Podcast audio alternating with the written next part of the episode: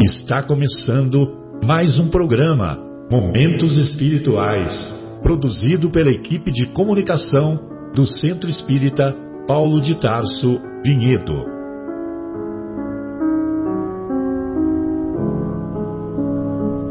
Se guardas contigo o estigma do sofrimento, indagando pela solução dos velhos problemas do ser e da dor, se percebes a nuvem que prenuncia a tormenta e o vórtice traiçoeiro das ondas em que navegas, vem conosco. Estudemos a rota de nossa multimilenar romagem no tempo, para sentirmos o calor da flama de nosso próprio espírito a palpitar imorredouro na eternidade e acendendo o lume da esperança. Perceberemos juntos em exaltação de alegria que Deus, o Pai de infinita bondade, nos traçou a divina destinação para além das estrelas.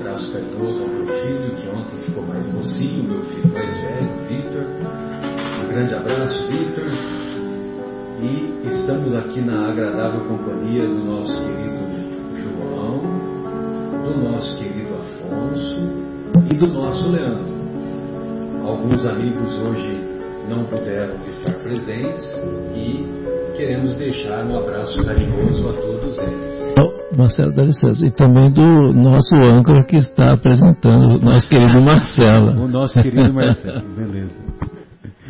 O euzinho querido. Uma boa noite a todos.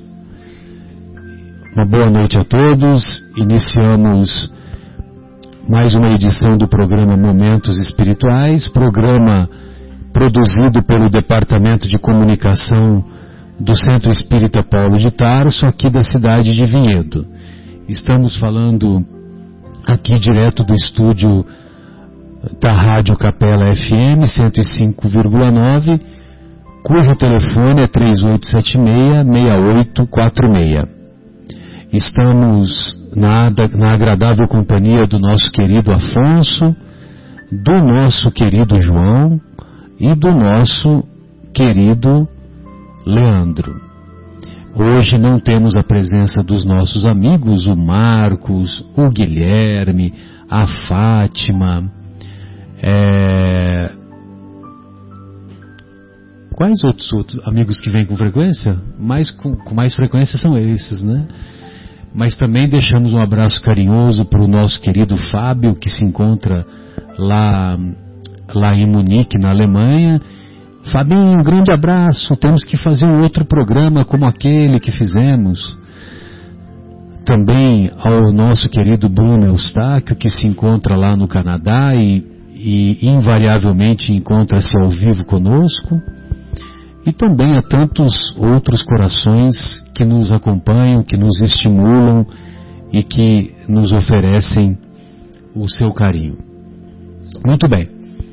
Hoje estamos na agradável, é, na, numa agradável noite aqui de Vinhedo, embora o dia tenha sido é, muito quente, né, tenha feito muito calor hoje, mas sempre estamos em busca do aquecimento principal, que é o aquecimento dos nossos corações. Muito bem. Uh, hoje nós vamos estudar o capítulo 14 de O Evangelho segundo o Espiritismo, capítulo intitulado Honrai vosso pai e vossa mãe, e isto na primeira hora do programa. Na segunda hora do programa, daremos continuidade ao estudo da obra Boa Nova psicografada pelas mãos abençoadas do apóstolo da caridade Francisco Cândido Xavier, através do espírito Humberto de Campos. Muito bem.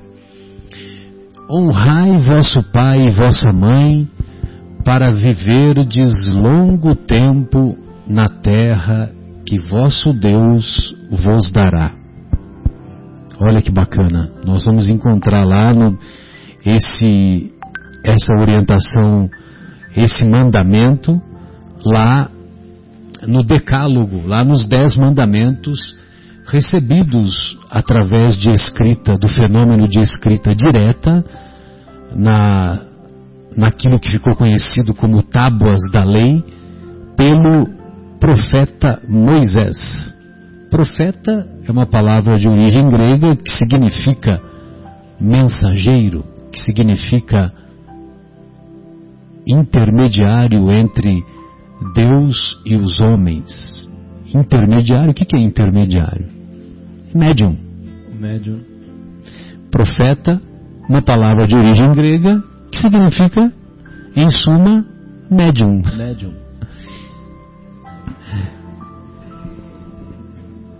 Nós estamos com um probleminha aqui no microfone e, nós vamos alternando aqui o, o microfone, João, amigos. É? É, vou fazer o seguinte, eu, eu, fico, eu e o Leandro ficamos com esse, vocês ficam com esse. Que nem aquele dia lá, né? não sei se aquele dia que o Jaime veio. Muito bem, honrai vosso pai e vossa mãe. Não, esse para mim, para mim e para você. Honrai vosso pai e vossa mãe, é, que é o capítulo 14 de O Evangelho segundo o Espiritismo, e ele é baseado nessa primícia que se encontra lá na que se encontra lá no Decálogo e o Decálogo todos sabemos encontra-se no capítulo 20 do livro de Êxodos. Honrarás a teu pai e a tua mãe para teres uma dilatada vida sobre a terra que o Senhor teu Deus te há de dar. Isso seria uma outra tradução mas é o sentido é o mesmo. E também honrai a teu pai e a tua mãe são palavras do próprio mestre Jesus, porque ele não poderia se contradizer. É, e em algumas passagens ele fala: sabes os mandamentos, não cometas adultério, não mates, não furtes, não digas falso testemunho, não cometas fraudes, honra a teu pai e a tua mãe. Inclusive nos Dez Mandamentos existe mais é, negativas do que afirmativas. É interessante, né? Não, não matarás, não roubarás, né? Não dirás falso testemunho. E uma das afirmativas é honra a teu pai e a tua mãe. E antes de darmos prosseguimento, é, eu pois, Acho que eles ainda não conheciam a neurolinguística. Ainda não conheciam, né, Afonso? Mesmo porque, né, quase já se passam 3.200 anos, pelo menos, né, que atribui-se atribui-se a presença de Moisés aqui na Terra por volta do ano 1200 antes de Cristo, é 1200 antes de Cristo. Bastante. Muito bem. É, então nós Nesse capítulo, é, nós vamos dar ênfase naquela parte que fala sobre piedade filial. É bastante tempo, né, que eu quis dizer, né, João? Só que nós estamos estamos limitados pelo microfone, né? É, então, nesse, nessa parte da piedade filial, nessa parte da piedade filial, que é o item 3 desse capítulo, o Kardec ele faz um comentário muito legal. Então ele diz assim: o mandamento honra a teu pai e a tua mãe. Ah, só um parênteses antes de prosseguirmos. É, no judaísmo, o, os mandamentos, os dez mandamentos são considerados mandamentos, são considerados ordens. E são ordens de Deus. E os mandamentos, as ordens de Deus, elas não são conselhos, são normas para serem cumpridas. Ao longo dos séculos, nós fomos diminuindo a importância desses mandamentos, nós que eu, que eu me refiro, nós ocidentais, né? Então nós fomos dando assim uma uma uma acochambrada, uma, fomos uma ajeitada. uma ajeitada no fomos demos uma ajeitada nos mandamentos e fomos considerando mais conselhos do que propriamente ordens, do que propriamente mandamentos. O problema é o que a gente colocou no lugar, né? Porque para você ir tirando a importância dos mandamentos, é uma consequência de você estar tá colocando é, muita importância nos fatos transitórios, na matéria, na vida de relação. Então, não foi só uma diminuição de importância, foi uma valorização dos apelos do mundo. Bem lembrado. E, e, por isso que fomos dando mais valor às coisas materiais do que às coisas espirituais. E fomos considerando mais conselho e, e, e fomos assim, tendo uma conduta bem humana, né, Afonso? Do tipo assim, é, conselho se fosse bom não se dava, se, se vendia, né? Olha só a que ponto chegamos, né? É, o, o pessoal lá no interior de Minas, eles costumam dizer assim, contradizendo essa, esse último pensamento. Quem não ouve conselhos, ouve coitado. Né? Então, por exemplo, no relacionamento pais e filhos, né? os pais mais experientes, já tendo tomado tombos, vários tombos na vida, então, em algumas situações semelhantes que eles, jovens, vivenciaram, aconselham os filhos a irem numa determinada direção. E os filhos enveredam por outra determinada direção, por outro caminho. E muitas vezes acontece dos filhos ouvirem. Se, ouvirem isso que esse ditado lá do sul, do interior de Minas, né? É, quem não ouve conselhos, ouve. Coitado. Porque aí vai ter que refazer o caminho. É, porque essa questão de. É, esse, esse, negócio de, de conselho fosse coisa boa, não se dava, vendia, isso não tem, não tem nada a ver, né? Um pensamento ilógico, né? Grotesco, grotesco. super rude, né? Eu acho super rude, porque quantas, quantos conselhos maravilhosos que eu ouvi na minha vida, que nós ouvimos, fala a verdade, né? Todos nós, né?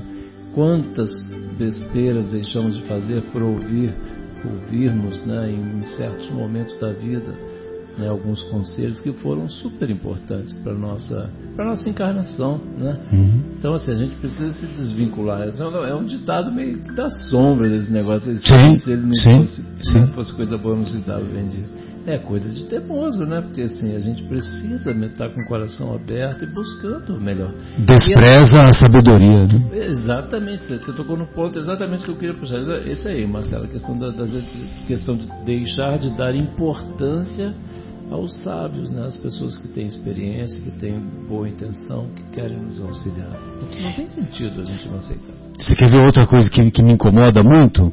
E eu compreendo que há uma metáfora, né? Sem dúvida há uma metáfora. Mas quando nós pegamos ao pé da letra, é, eu, eu, particularmente não suporto, entendeu? Vou até usar essa expressão, né? Que é, é até um pouco forte, né? Nós falarmos, eu não suporto, né? Mas tem um ditado que o pessoal diz assim: Ai, Deus escreve certo por linhas tortas, como se Deus tivesse labirintite, entendeu? Deus sofresse de, de tontura, tivesse problema lá no cerebelo, né? E Deus escreve certo por linhas retas.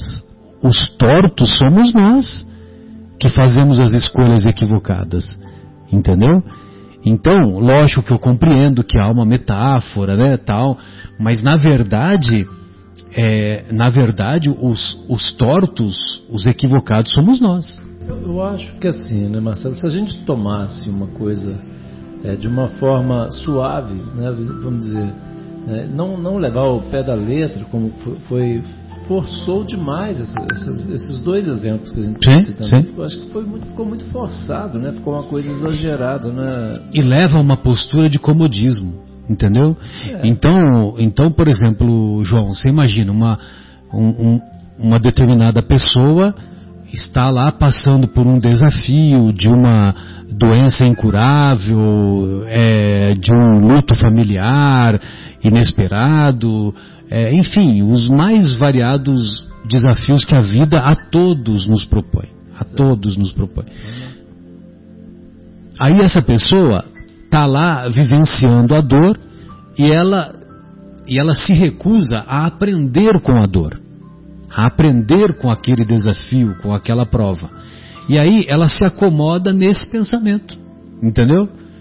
Ai, Deus escreve certo por linhas tortas e fica de braços cruzados e não e não se, se põe em marcha para se transformar, para se modificar para aproveitar aquela experiência mais dolorosa, menos dolorosa. Então, é nesse sentido que eu digo, entendeu? De, dessa tendência ao comodismo. É, não, eu concordo. Eu acho, eu acho que assim, tudo a gente precisa é, pensar, né? avaliar o peso das palavras, né? o alcance que vai ter, né, Afonso? Assim, de repente, numa situação, de repente de uma, de uma forma, se, for feito de uma forma amorosa, colocado de uma certa forma, pode até trabalhar algumas palavras, sabe? Mas assim, ficou uma coisa popular, acho que deu uma vulgarizada nessa situação, nesses dois ditados aí que eu acho que não, não, fazem sentido. Deixaram de fazer sentido. Na minha opinião, deixaram de fazer sentido. Né? Sem dúvida. Eu vejo vocês que o Evangelho segundo o Espiritismo ele é composto por 28 capítulos sem contar a introdução e sem contar aquele belíssimo prefácio, né, que nós tanto apreciamos, é, aquele, aquela mensagem belíssima é, assinada pelo Espírito de Verdade. E, e vejam vocês, o, o 28 capítulo é o, a, a coletânea de preces espíritas. E a coletânea, lógico, né, que tem todos todos os ensinamentos da doutrina estão ali resumidos, né? na, na coletânea de preces. Aliás, qualquer doutrina, seja católica, seja é, judaica, hindu, qualquer doutrina, quando você analisa as preces que fazem parte daquela doutrina, lógico que estamos nos referindo a doutrinas religiosas, né? É, quando você analisa, então é ali que você vai observar os princípios que são esposados por aquela de, determinada doutrina. Os princípios que norteiam. Que norteiam. Porque as preces efetuadas é, pelos seguidores daquelas doutrinas ou de determinada doutrina, então as preces são feitas baseadas naquilo que as pessoas compreendem, naquilo que as pessoas acreditam, se, se, se assim podemos nos exprimir. Entendeu? Muito bem. E tirando a coletânea de preces espíritas, então tem todos os, os capítulos, capítulo a capítulo, tem toda uma ordem que foi elaborada pelo Kardec. Aí ele colocou não vim destruir a lei, né, que ele deixou claro, né, que ele veio dar continuidade aos ensinos de Moisés, né? Aí depois ele apresenta a vida futura, meu reino não é deste mundo, dando o deixando explícito o conceito de imortalidade da alma. É, depois vem o meu reino, o, há muitas moradas na casa de meu pai, ou seja, temos muitas, temos muitos lugares para viver, né? A hospedaria é imensa. É, tem muito lugar para mandar o currículo. Muito lugar para mandar o currículo. É, me, vamos melhorar o nosso currículo, né? Senão, Senão, Senão Júpiter, Júpiter não nos aceita. Mas as opções continuam poucas, né? Continuam poucas. Continuam semelhantes. É, depois vem, ninguém poderá ver o reino de Deus se não nascer de, de, de novo, né? Que é explícito o princípio da reencarnação. Como, como temos muitas vidas, também temos muitas dores. Então, a primeira bem-aventurança bem-aventurados os aflitos. Depois, como tem muitos aflitos, precisa de muito consolo. Aí vem o Cristo Consolador. Inclusive aquela questão de muitos aflitos lá tem o, é, o capítulo é bem extenso, né? Porque, é, o, é o capítulo mais extenso, que tem mais mensagem, é, né? Dos... Você tem que dar pelo menos tentar detalhar o máximo é. possível é. a quantidade de aflição, porque a gente vai viver na aflição. Exato. Nós somos aflitos por princípio, né? As mais variadas, né? Exatamente. Aí depois do, do bem-aventurados aflitos e o Cristo Consolador, vem as outras bem-aventuranças. E essas outras bem-aventuranças, elas culminam com o, o perdão, com o amar o próximo, com o amar os inimigos. É que aquela é uma variação um pouco bem mais complicada do que a primeira, né? Do que a primeira, exatamente. E também começa a partir do, do, do amar o próximo como a si mesmo. Então, é, o Kardec escolheu os capítulos, os ensinos morais do Cristo, que, come, que ele começa a ensinar como que se faz. Entendeu? Aí ele começa a ensinar como que devemos amar os inimigos, que a mão esquerda não saiba o que a direita dá, que devemos, como ensina neste capítulo, honrai a teu pai e a tua mãe. Ou seja, o próximo, mais próximo que devemos amar, são os próximos que convivemos.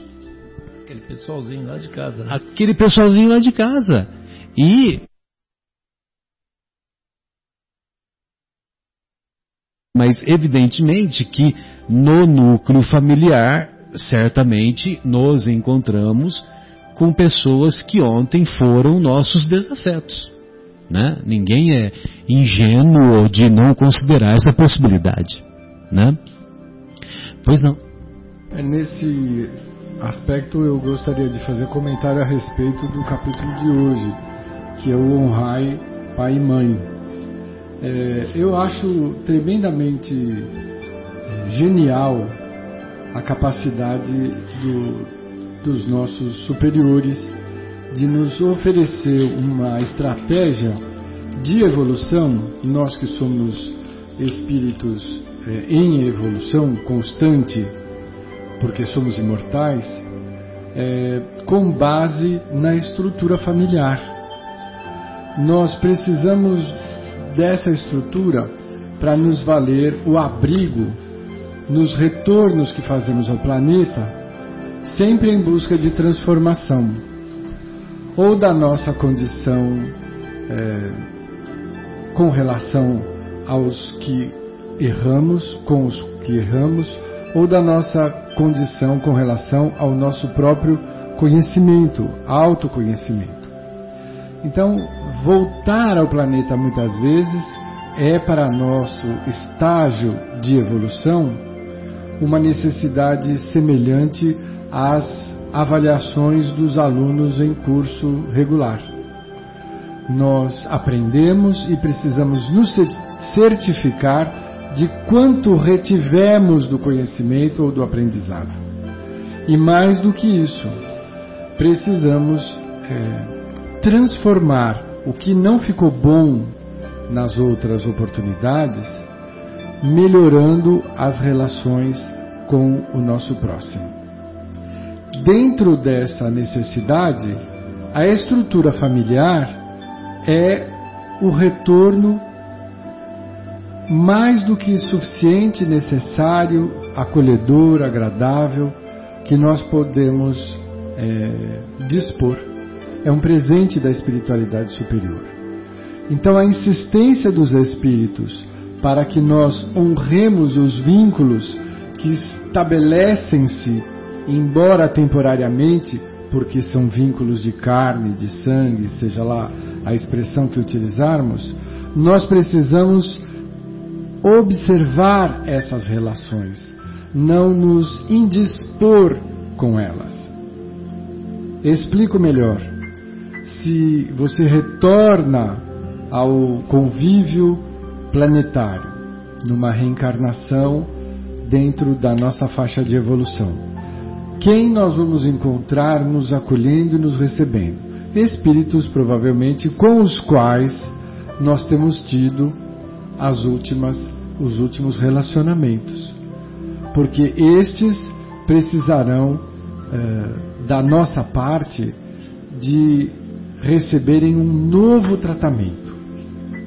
Alguns de nós conseguimos a, a determinação moral para transformar a nossa relação para com eles.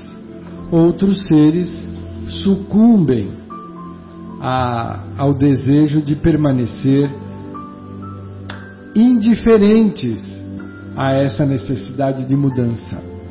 Então nós podemos ter pais ou irmãos que não nos acolhem adequada e devidamente como deveria ser o ideal.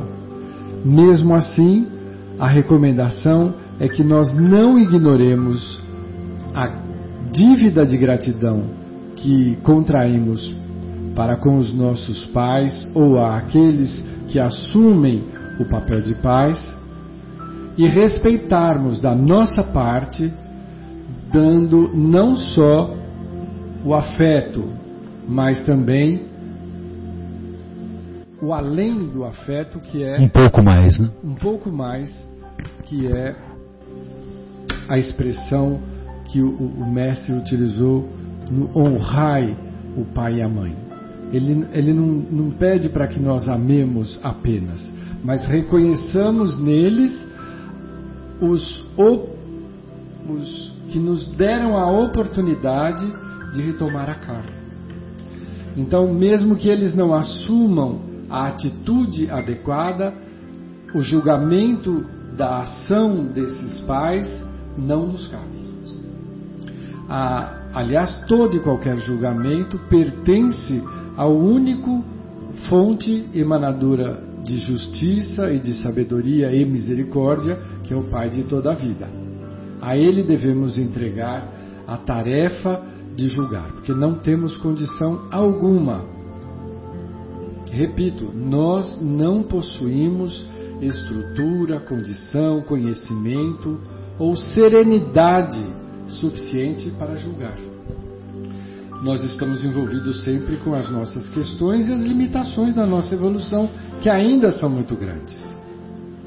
Então, honrar pai e mãe dentro do processo evolutivo é reconhecer a estrutura da família como algo importante, útil e abençoado, e reconhecer nos que interpretam os papéis de pais biológicos ou adotivos a nossa reverência, a nossa gratidão, retribuindo mesmo que eles não eles não nos tenham feito o melhor, mas nós faremos o nosso melhor por eles.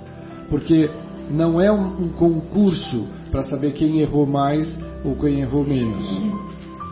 A evolução se consi, consiste em crescermos em valores morais, em aprendermos novos hábitos, novas atitudes, transformando os equívocos em acertos. Lógico, que para que isso aconteça é preciso conhecer os mandamentos, os ensinamentos do Mestre, a estrutura como funciona as nossas relações e nos conhecer um pouco melhor igualmente. Eu queria fazer um comentário seguinte, Marcelo, se me permite, nosso querido âncora aqui. Assim, é, eu estava lendo ainda hoje na Revista Espírita de 1861, lá em janeiro, uma, uma carta, né, uma carta é, de um cidadão que eu não me lembro o nome dele agora, esclarecendo um amigo dele, o Kardec achou tão importante, é tão lindo o texto, peguei até um pouco longo lá, né? Mas eu li, normalmente eu leio um pouquinho só por dia. Mas é que estiquei lá, tinha algumas páginas, eu fui lindo, maravilhoso, sensacional. Vou tentar ver, passar para vocês. E aí, é, esse cidadão, né, que ele inclusive era, era católico, ele, ele, conta inclusive a trajetória dele, que ele era católico, fervoroso, daqueles fanáticos, e de repente ele chegou a um certo ponto da vida que ele, as, os conceitos da, da religião católica para ele na época não deixaram de fazer sentido e ele virou um opositor, virou radical contra, né? até o momento em que ele conheceu o Espiritismo, nas, vamos dizer, as teorias, as, né, os, os pontos, né, os princípios do Espiritismo. E aí ele, tava, ele foi contando isso numa carta para um amigo dele que queria, que conhecia ele de outros tempos e que ficou surpreso por ele ter sido. Veja bem que estamos falando de 1850 e poucos, né? 50 e muitos, né? No caso, 1860 no caso. 61. E aí ele dizendo, contando, ele foi contando, ele falou assim, eu preciso contar essa história para a gente chegar num ponto. E aí ele foi, ele falou, eu só puxei esse, esse assunto para falar o seguinte, aí ele falou que assim, o espírito é uma centelha, é um princípio, né, que a gente não tem nem palavras para exprimir, né, o que exatamente, para definir como é que é o espírito. Né. E aí existe o perispírito, que é a forma como o espírito se, é, é, se manifesta. Né? E aí, o corpo físico que nós usamos em cada uma das encarnações é, é, é a forma como o perispírito se manifesta. Né? Então, assim, aí ele foi explicando isso, e aí a hora que a gente para para pensar, né, só desculpa a volta toda que eu dei aqui, mas é o seguinte, esse, o pai e a mãe, eles são, e assim, para a gente passar por esse processo, para a gente passar por esse processo de crescimento que você comentou agora, né, Afonso?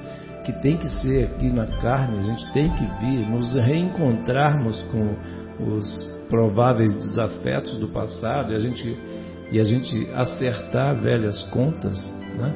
Que é aquela história que tinha aquela questão lá que Deus punia, que Deus não pune, Deus só, Jesus só quer que a gente seja feliz, só, só nos educa, né? E só quer que a gente seja feliz. Nós é que não nos perdoamos, né?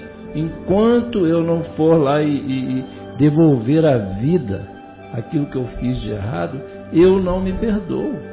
É assim que funciona. Então, assim, a, a, gente, as religiões do passado acabavam colocando essa culpa em Deus, mas não é Deus, somos nós.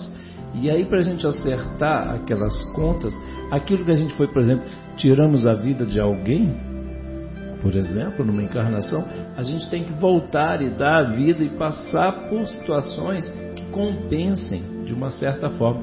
E aí a importância dos pais, a importância, os pais são os portais. O pai e a mãe é um portal que permite a nossa entrada nesse processo. Senão a gente fica lá como perispírito, só como espírito desencarnado. E lá não acontece o progresso na velocidade que a gente precisa. Né? O progresso acontece aqui encarnado. Existe algum progresso lá? Existe, a gente estuda, se educa, se prepara, mas tem que vir aqui acertar as contas. E se não tiver pai e mãe, esse portal, a gente não consegue chegar. Então, simplesmente, né, e a fila é enorme do outro lado, os espíritos nos dizem, né? A fila é, é grande e bem conturbada. Não é aquela fila que você pega a senha tal e espíritos implorando para poder voltar. Exatamente, exatamente como dizia a minha querida amiga Dona Marta, né, lá em São Paulo, ela dizia assim: tem muitos que foram à fila e de repente aparece uma mãe grávida de repente assim, antes da hora e tudo mais, porque furou a fila, eles não aguentava mais e precisava vir. Então, são aquela imagem, até depois eu estava pensando aquilo que você puxou, Afonso que assim, esse é, é o portal de entrada. Se não existir pai e mãe, como é que vai ter a encarnação? Mas eu, eu queria fazer um comentário a respeito da fila. Por que, que existe uma fila tão grande? Porque acontece que aqui nós nos anestesiamos com relação à nossa consciência.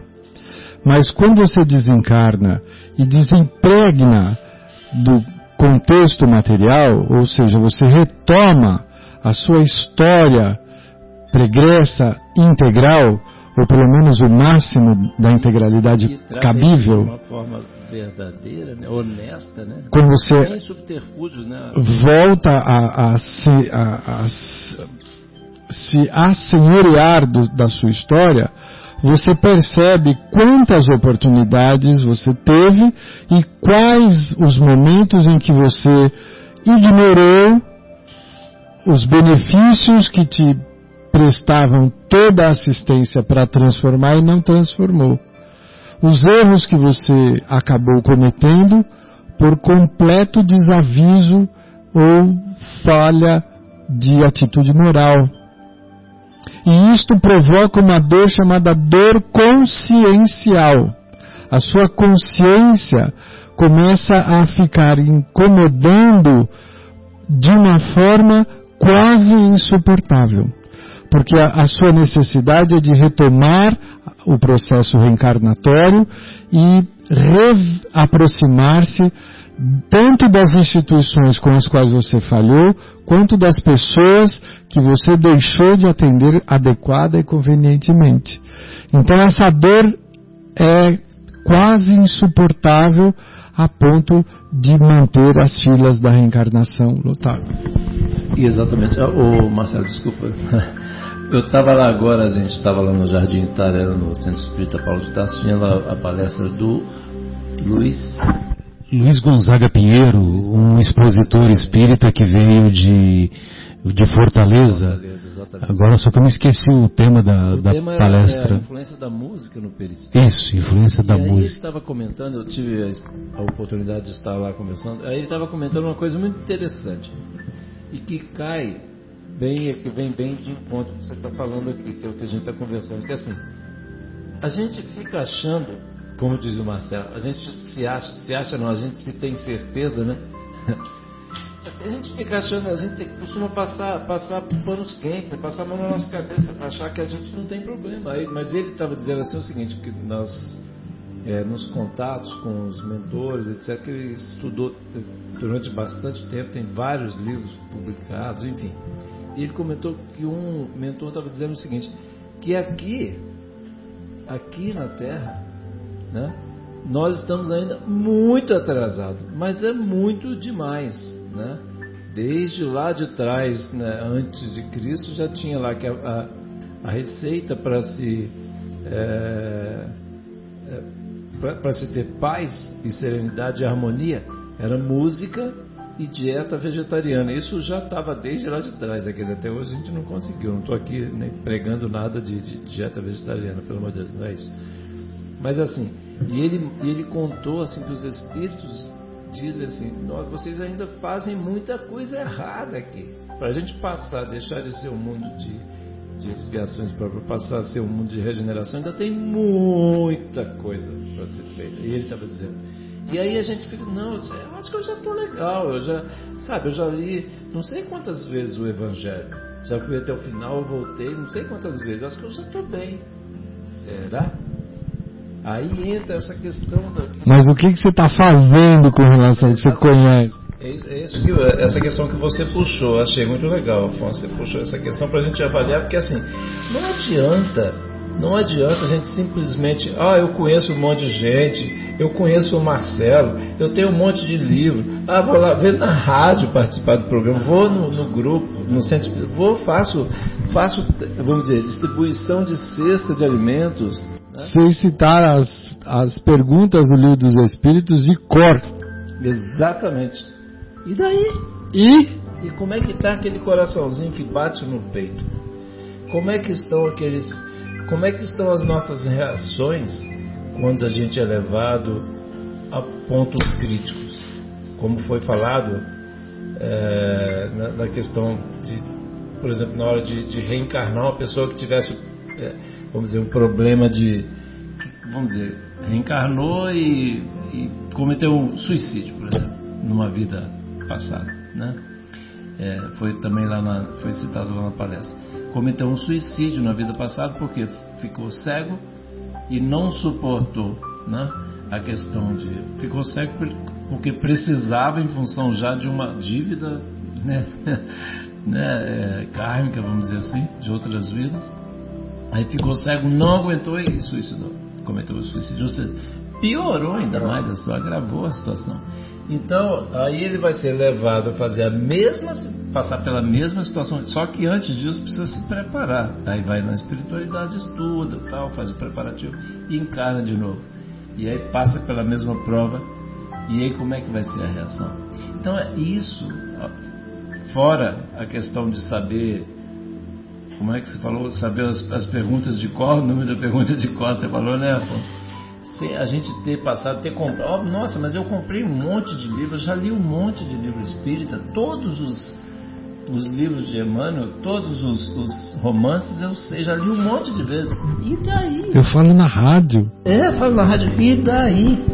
O que você faz com isso, né? Pois é, porque aí essa é a grande questão, a gente chegar lá e passar por uma super decepção na hora de desencarnar e chegar lá passar aquele mau papelão, né? Você sabe, João, que o que me faz muitas vezes refletir séria e profundamente foi uma afirmativa que eu ouvi numa preleção em que o expositor falava: ninguém vai perguntar se você era espírita, se você era cristão, mas vai perguntar quantas lágrimas você enxugou. Aí a gente para realmente para pensar, porque dentro do ambiente doutrinário você tem uma, um, uma pirâmide, não é? Você vai conquistando conhecimento, informação, tarefas, e às vezes você alcança o, os lugares mais altos da estrutura doutrinária. Isso não quer dizer absolutamente nada, tá? Eu voltei para quem quiser ler a, a, vida do irmão Jacó no livro, mas que a gente sabe que é o Frederico Figner, que foi um grande doador e, e provedor do, do movimento espírita e que ele desencarna e passa por situações muito constrangedoras. Então, o, o, Evangelho nos pede ação, o amor em ação é a caridade. O Kardec insiste, não há salvação fora da caridade. Ou seja, fica claro que nós precisamos nos colocar em ação, colocar a nossa energia, o nosso magnetismo para produzir pequenos, modestos e salutares frutos frutos de fraternidade, de tolerância, de virtudes cristãs. Sempre lembrando é, que caridade, no entender de Jesus, é o famoso BIP benevolência para com todos, indulgência com as imperfeições alheias e perdão das ofensas. Todos sentimentos nobres do íntimo da alma, do seu mundo interior. Então, é, além de dessa proposta, se não me engano, é uma mensagem do Lacordaire, isso que você lembrou, de quantas lágrimas né, vão, vão ser, vai ser perguntado para nós, quando chegarmos no mundo espiritual, quantas lágrimas enxugaste. Então, evidentemente que enxuga muitas lágrimas quem tem benevolência para com todos, quem tem indulgência, quem olha de maneira doce as imperfeições alheias e não de maneira amarga, quem perdoa as ofensas, quem tem o coração repleto de perdão. É, então, é, essas palavras do Cristo, elas também complementam essa, essa colocação do Kardec ao explicar essa, esse mandamento honra teu pai e a tua mãe, ele diz assim: que o mandamento honra a teu pai e a tua mãe é uma consequência da lei geral da caridade e do amor ao próximo. Porque não se pode amar ao próximo sem amar aos pais. É através do exercício do amor aos pais, ou do amor aos filhos, ou do amor aqueles nossos irmãos da convivência íntima, que não deixam de ser uma família, é através desse amor, dessa convivência, que vamos exercitar, ou vamos, pelo menos, iniciar a exercitar a caridade, exercitar a benevolência com os, os nossos familiares, a indulgência, o perdão. E através dessa prática nós vamos, nós vamos ampliá-la. Vamos ampliar essa prática, levando para convivência com os nossos amigos, para convivência na escola, para convivência no trabalho, nas outras atividades. Na fila do banco. Na fila do banco, nos campos, nas ruas, nas construções, né? como diria o Geraldo Vandré, né? É bem lembrado, o Afonso falou que no trânsito. No trânsito. Ah lá. Mas o, o imperativo, ou seja, a ordem honra a teu pai e a tua mãe, implica um dever a mais para com eles, o dever da piedade filial. Deus quis demonstrar, o Kardec é muito feliz nesse comentário. Deus quis demonstrar assim que ao amor é necessário juntar o respeito, a estima, a obediência e a condescendência, o que, o que implica a obrigação de cumprir para com eles, de maneira ainda mais rigorosa, tudo o que a caridade determina em relação ao próximo. Então, nós, muitas vezes nós somos capazes de perdoar o nosso chefe que nos humilha, que nos que pisa, que, que nos maltrata, que pisa em cima de nós, e nós levando em conta o fator financeiro, levando em conta para não é, entrarmos em disputa com o nosso chefe e correr, corrermos o risco de sermos demitidos, nós somos capazes de ter essa conduta que eu acho muito nobre de perdoar, embora embora às vezes haja até um exagero é. e você está você tá até sendo tá tendo uma, uma conduta subserviente, mas mesmo assim nós somos capazes de suportar isso. E não somos capazes de suportar aquele dia que o nosso cônjuge acordou de mau humor, por exemplo que o nosso filho é, acordou com um probleminha no fígado e, e não nos cumprimentou, ou mesmo nos ofendeu. Eu queria lembrar mais um, uma situação que nos atinge a todos, todos nós que estamos reencarnados, é, sofremos a mesma bênção da misericórdia que é o chamado esquecimento do passado. Mas também todos nós temos os ecos que vêm do passado e principalmente com relação àqueles que tiveram uma ação mais aguda na nossa vida. E geralmente os mais próximos são os que detêm a maior necessidade de transformação, de entendimento, de, de requalificação da nossa relação. Então, quando é, você vai. É, Afonso, mas é, só, só aproveitando já, dentro desse ponto, assim, é que é aí que está a nossa dívida. É por isso que ali precisa de mais, né? Isso que você está falando. Sim.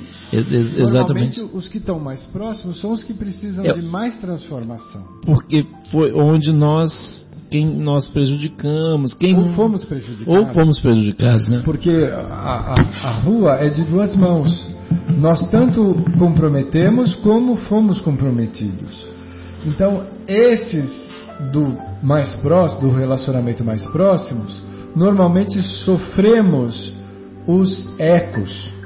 Então, as relações às vezes acabam assumindo uma atitude de desequilíbrio porque nós resolvemos ouvir aquilo que já não é hoje realidade, mas aquilo que foi ontem e aquela pessoa nos desperta alguma coisa dolorosa do ontem. Então nós continuamos a tratar a pessoa pelo que aconteceu no passado que nós não temos consciência nesta no veículo de manifestação física, no corpo. Mas algo nos ressoa na alma que fala ele é o problema. E aí a gente trata aquela criatura com desprezo, com arrogância, com rigidez, com falta de caridade. É, e nós não fazemos a autoavaliação que talvez nós sejamos o problema. Sempre, né? né? Nós somos o Nós problema. consideramos que o outro é o problema. Sim, é mais nós fácil. Não. Sim. Mas alguns. Eu entendi o que só quis fazer essa pontuação, né? É, porque é, é fato. É, nós reencarnamos com seres que nos prejudicaram, que nós prejudicamos, que é exatamente para começando do zero novamente, nós temos a oportunidade de criar novos vínculos, criar novas formas de relacionamento, requalificar aquilo que ficou desgastado, que ficou comprometido, corrompido. Mas se insistirmos em dar ouvido ao eco, porque o que é eco? Alguma coisa que não é hoje, que é consequência do que já foi. Não podemos olhar para trás, como nos diz o Cristo na passagem do, do homem que está arando. Enquanto você estiver arando, não olha para trás. Segue o teu caminho, vai abrindo o caminho, porque o arado é uma coisa que depende da tua força e da tua acuidade visual. Você está abrindo um caminho novo. Se você olhar para trás, você pode abrir um caminho completamente equivocado. E é isso que nós precisamos: fechar os nossos ouvidos para o eco e pensar no hoje. O que eu tenho hoje? O que é possível fazer hoje? O ontem não nos pertence mais, é história. E o amanhã depende do que fizermos no nosso hoje. Por isso que o hoje chama presente. É um presente. Então, eu estava pensando aqui que a gente, a gente, tinha comentado aqui, ó, quem seria o problema, de onde viria o problema daqui, da minha parte ou da outra parte. Isso independe. Agora, uma coisa é certa, a solução tem que vir de nós. Por quê? Se a gente quiser mudar o mundo, por onde a gente tem que começar mesmo? Pelo nosso coração. Então, assim, se a gente quer resolver, se nós queremos resolver, nós temos que começar mudando o nosso coração. Ou a gente pode ficar naquela posição cômoda que a gente costuma ficar, que é esperar que o outro resolva. Né? Mas se nós queremos resolver, então é aquela história, independente de onde nasceu o problema, de que de que espírito que causou o problema, que não, não interessa. Para quem quer resolver o problema, isso na realidade, no fundo, não interessa, foi o que você falou, né, né, Afonso? Então, assim, e aí a fonte da solução, independente de onde foi o problema, a solução tem que partir de nós. Né? Para a gente mudar o mundo, tem que mudar o nosso coração. Havia uma atitude nos nossos pais, e eu já tenho mais de 60 anos, então é bastante tempo atrás Adão. Mais de 20. E eu achava, eu acho, muito criativa. Então, é, é comum os filhos brigarem muito, principalmente irmãos de idade mais próxima, são cão e gato. E aí, os pais faziam assim, eu não, quero saber quem começou a história. Porque vinham os dois querendo que o pai ou a mãe desse a razão para um, um deles vocês vão sentar os dois e só vão levantar daí daqui a um tempo. E aí a criança tem essa vantagem, né? Ela senta do lado, completamente enfurecida um com o outro, dali a dois minutos eles estão conversando. Aquilo passou.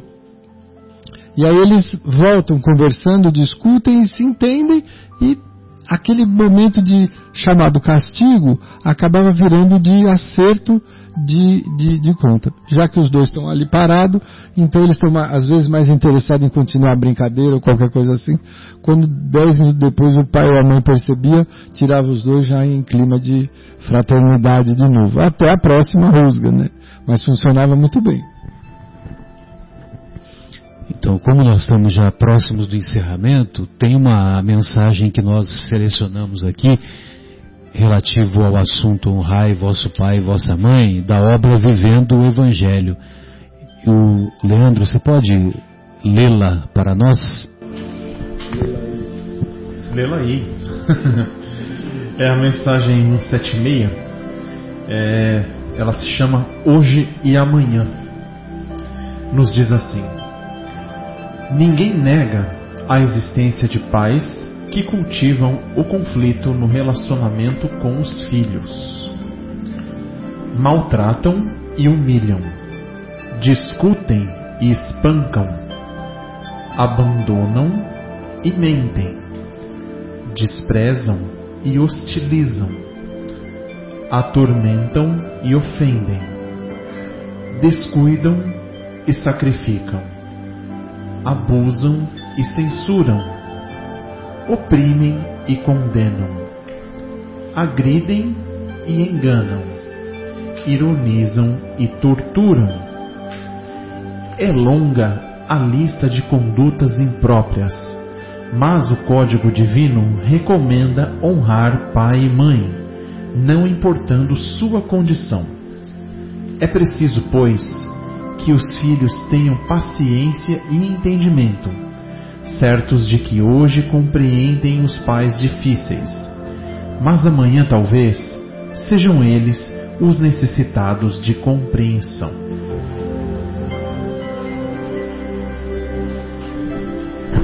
Nossa, você viu só como que é a, a vida, a roda, a roda gira. A roda gigante da vida, né? Impressionante, né, mano? Então, Isso que você leu aí, eu acho que é, você falou em vários, várias coisas assim, o respeito, né? É uma palavra que calou fundo aqui em mim, né?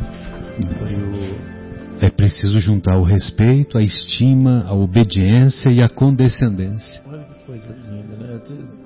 Kardec foi muito feliz, é um homem adiante do seu tempo, né? É muito impressionante. É. E é exatamente essa postura que a gente tem que ter com relação aos pais, não tem dúvida, né? E aí, por mais às vezes o tempo passa e as pessoas ficam querendo dar uma mudada, achando que mudou, que não é mais pai, não precisa mais assim, não tem nada a ver, é sempre assim. E tem que ser sempre assim. Quando fugir disso aí, não vai dar certo. É isso que a gente tem que ter consciência, né?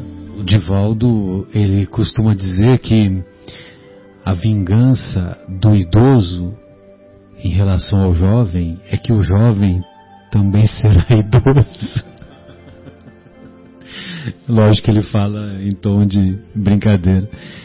E eu vou fazer um último comentário de minha parte, vocês ficam à vontade se quiserem é, prosseguir é, com algum outro comentário. Mas é, eu assisti uma, uma entrevista de um, de um analista lá da Jovem Pan, o Caio Coppola, é um jovem, muito jovem. Se ele tem 30, ele não. Se ele tem 25, ele não tem 30. É, bem jovem. Né? É jovem. E, e ele faz comentários muito felizes, muito, muito pertinentes, dos mais variados assuntos do noticiário diário, né, do cotidiano. E nessa entrevista, a entrevistadora perguntou para ele o, qual, o que, que ele tem medo. E eu achei fantástica a resposta, sabe? Muito emocionante, me tocou muito. Ele disse assim que o maior medo que ele tem é de decepcionar, de causar decepção aos seus pais. Olha que bacana. Que forte. Esse, verdadeiramente, pode ser que seja só uma frase de, de efeito tal, mas não, não é o que parece, sabe? Não é o que parece. Parece que ele, ele é uma pessoa assim muito íntegra mesmo, pelo menos o que a gente, o que ele passa pra gente. E então é, ele demonstra ter esse conhecimento, né? De o que significa honrai o vosso pai e a vossa mãe. Se nós, quando nós cometemos um ato, estamos em dúvida se esse ato está correto ou não, ou melhor, antes de praticá-lo, né? Quando nós estamos lá, né? É, Maquinando. maquinando, faço essa escolha ou faço a outra escolha. Uma boa maneira de você saber se está correto é se você teria, se você se envergonharia de contar para os seus pais, para o seu pai ou para sua mãe, aquela escolha que você fez. Eu tive uma conversa com meu filho há pouco tempo atrás justamente sobre isso. Eu falei, eh, falei filho, toda vez que você for fazer alguma coisa, pensa o seguinte: você poderia contar o que você fez pro papai e pra mamãe? Primeira coisa. Ele tem 31 anos, o Caio Coppola, acabei de olhar aqui. né? 31 anos. Perfeito, eu pensei que era, que era menos de 30. É, não, é, Então agora ele não é uma pessoa mais confiável, segundo a música, né? Passou dos 30. Então, mas é exatamente esse, esse filtro, né? Esse, esse, essa Aquela música com mais de mistura 30. de águas aí, né? Se, se pode ou não pode, essa questão. Até eu já comentei um dia aqui no, no, num livro, um, uma passagem numa empresa que eu trabalhei, que tinha lá um livro lá de, né, de práticas, né? De ética.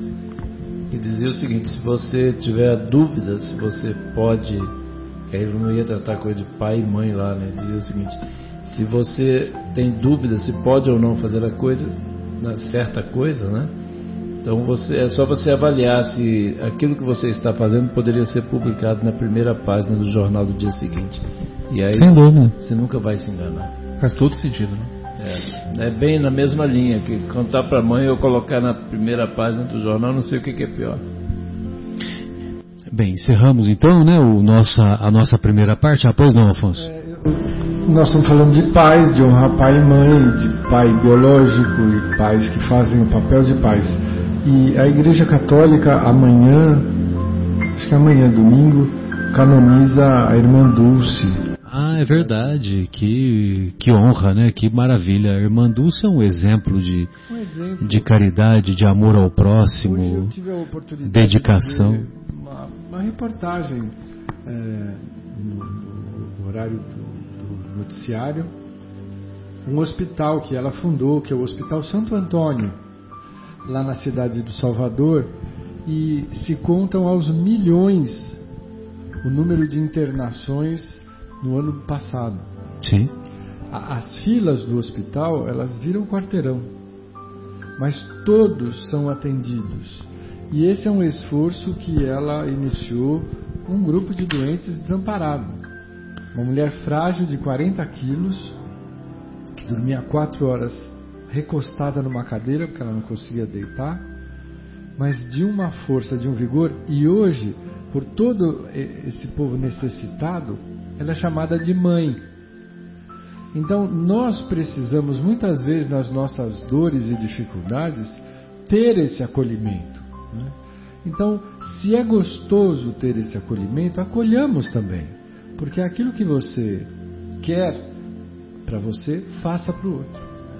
Então, dúvida. acolha e reconheçamos aqueles que não nos deram o corpo físico, mas muitas vezes nos deram o corpo moral. Os bons exemplos. Sem dúvida. Muito bom. Encerramos então a nossa primeira parte, fazendo a nossa pausa musical, não é isso, Lê? Vamos lá, vamos para nossa